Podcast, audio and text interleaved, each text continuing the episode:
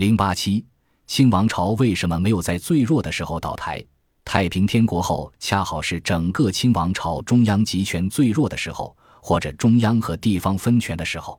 因为社会的大破坏，国家税收的减少，大量人口的丧失，而中央政府又无力来主持社会的重建工作，这样地方社会便发挥了其非凡的动力。这就是冉梅说、罗威廉所说的太平天国以后公共领域的发展。这里要指出的是，他们的意思并不是指尤尔根·哈贝马斯所称的那种欧洲资产阶级的公共领域。而是中国传统中介于个人与国家之间的那个社会的公的领域，包括各种慈善、治安、防卫、宗教、经济、贸易等各方面的组织乃至相应的活动。公共领域的发展，建立各种非官方的自发组织，促进了地方社会的稳定。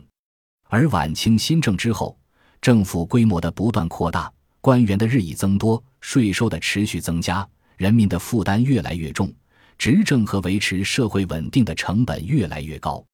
而高度权力集中的体制是最不稳定的。一旦一个链条断了，就可以造成崩溃性的结果。最后，清王朝只存在两个极端：一个是官，一个就是民，中间缺乏一个社会的缓冲地带，失去了中间社会的支撑，这个体制是最缺乏稳定的。正如杜赞奇在他的文化。权力与国家中所指出的，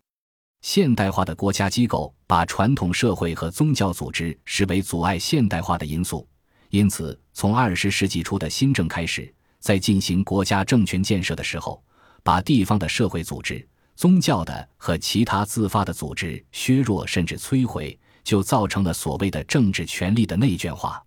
也就是说，国家试图直接插手地方上的一切事务，扩大了政府的机构。增加了地方的税收负担，同时打破了过去由清政府和地方精英所建立的那种长期的稳定的地方自治的秩序。但是，国家的管理并没有因此加强，反而由于对地方干涉过多，所起的作用经常是消极的。